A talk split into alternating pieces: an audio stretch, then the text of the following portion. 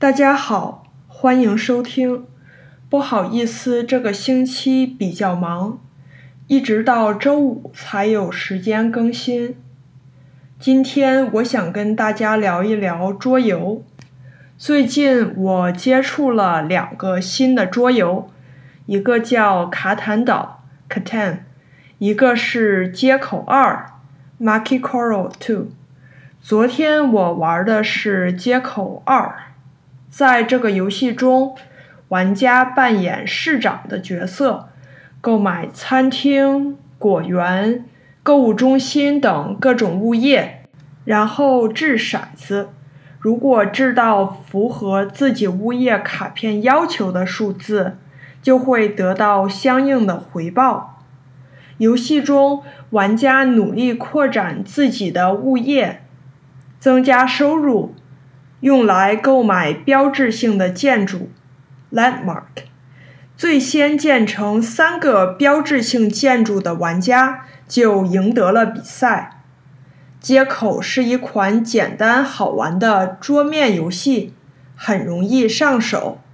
我小时候玩过很多桌游，但是好像长大以后就很少玩了。我觉得是因为。现代人的室内娱乐方式更多了。首先，人人都有智能手机，业余时间大家可以用手机上网、听歌、刷社交媒体、看 YouTube 视频什么的。其次，现在有各种视频流媒体，大家在家就可以用 Hulu、Amazon Prime。看电影、看剧，或者看有线电视上的娱乐节目、体育比赛直播。在各种多媒体的娱乐时代，桌游或者卡牌游戏感觉有点无聊。但是其实桌游是很有意思的，玩桌游需要动脑。主动去制定自己的策略，同时观察、分析别人的情况，这些都会让你很投入到游戏中，一点儿都不会无聊，而且没有手机、电视、电脑的打扰，跟亲朋好友围坐在一起玩桌游，一边玩。